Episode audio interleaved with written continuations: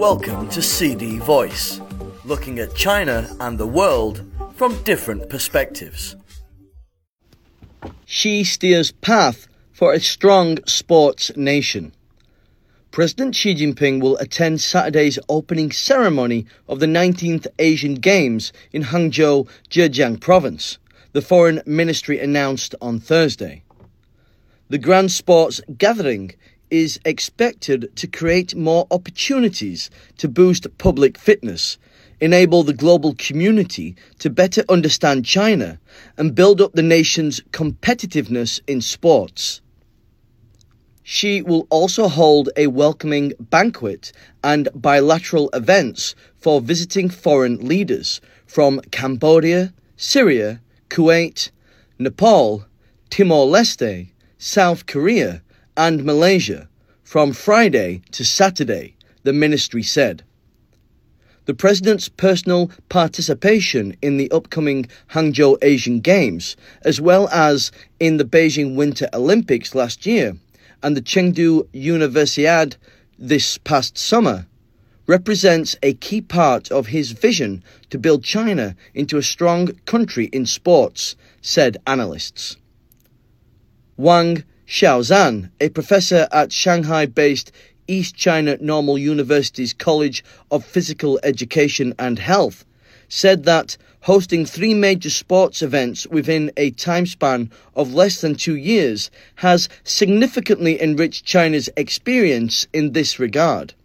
It has improved sports infrastructure and spurred the public's enthusiasm for boosting their fitness, Wang said. She said the events will help the younger generation garner a high level of sportsmanship. Most importantly, it will build up the nation's sports population, a key aspect of developing China into a country strong in sports, she said. The 2022 Beijing Winter Olympics, for example, fueled a national drive to get 300 million people involved in winter sports an initiative set out by Xi in the bidding stages for the global sports event. International Olympic Committee President Thomas Bach said during Xi's visit to the IOC headquarters in Lausanne, Switzerland in 2017 that the Chinese president has a clear vision of sport's important role in society and in the education of young people. Zheng Jiqiang, a professor of sports industry and governance at Jimei University in Xiamen, Fujian province, highlighted the emphasis made by Xi, an avid sports fan, on steering China's sports development to a higher level. Xi said in an interview in 2014 that he likes swimming and mountain climbing, and is a fan of soccer, volleyball, basketball, and tennis. Zhang said that Xi's interest and personal involvement in sports have given him a deeper understanding of the role of sports in social development. With the emphasis from the Chinese president, the public fitness campaign has become a national strategy. And building China into a strong nation in sports has become an important part of the Chinese dream, he said. Meanwhile, the past decade has seen significant progress in China's sports development, with Team China making major breakthroughs at Summer and Winter Olympics, as well as at other major global competitions.